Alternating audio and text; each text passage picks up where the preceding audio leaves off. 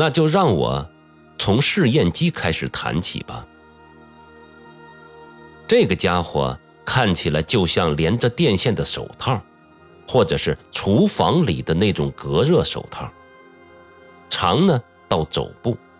我试着摸了摸，带有光泽的表面有点暖，夹层里大概是灌满了液体，按上去能够感到有粘稠的物质在板压着我的手指。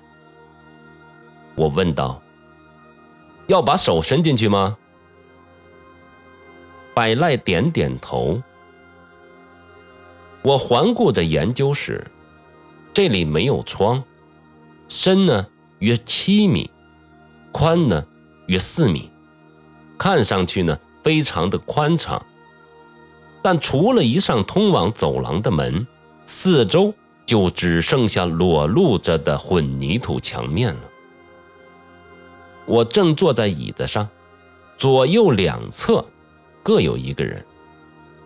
坐在我右侧的男人呢，就是百赖；而站在我左侧的男人，就是尾骨孝行。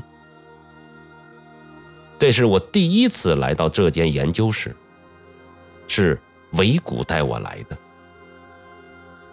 我面前的桌子上仪器堆积如山，他们两个叫我把手臂伸出来。就像要给我打针似的，还把我的 T 恤袖子卷到了肩膀。他俩笑嘻嘻的等着看我的反应。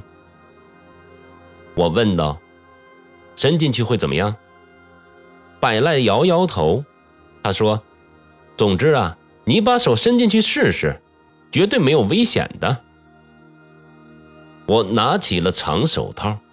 粗粗的电线从连指型的手套的前端延伸至仪器，我的眼前是一台显示器，屏幕显示着一个绿色的圆圈正在十字坐标的中央微微的颤动着。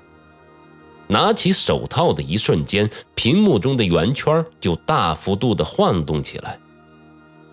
我缓缓地将右手伸进了手套，里面很暖和。感觉湿乎乎的，请插紧，直到指根抵住手套为止。百赖看着显示器说道：“屏幕中的圆圈扭来扭去，显然与我的手部动作是联动的。这玩意儿的内部完全跟手套一样。我确认着每根手指的位置。”按照百赖的要求，我把手指插到了指根被抵住为止。觉得紧吗？百赖问我。我点了点头，就像戴了个快被撑破的橡皮手套。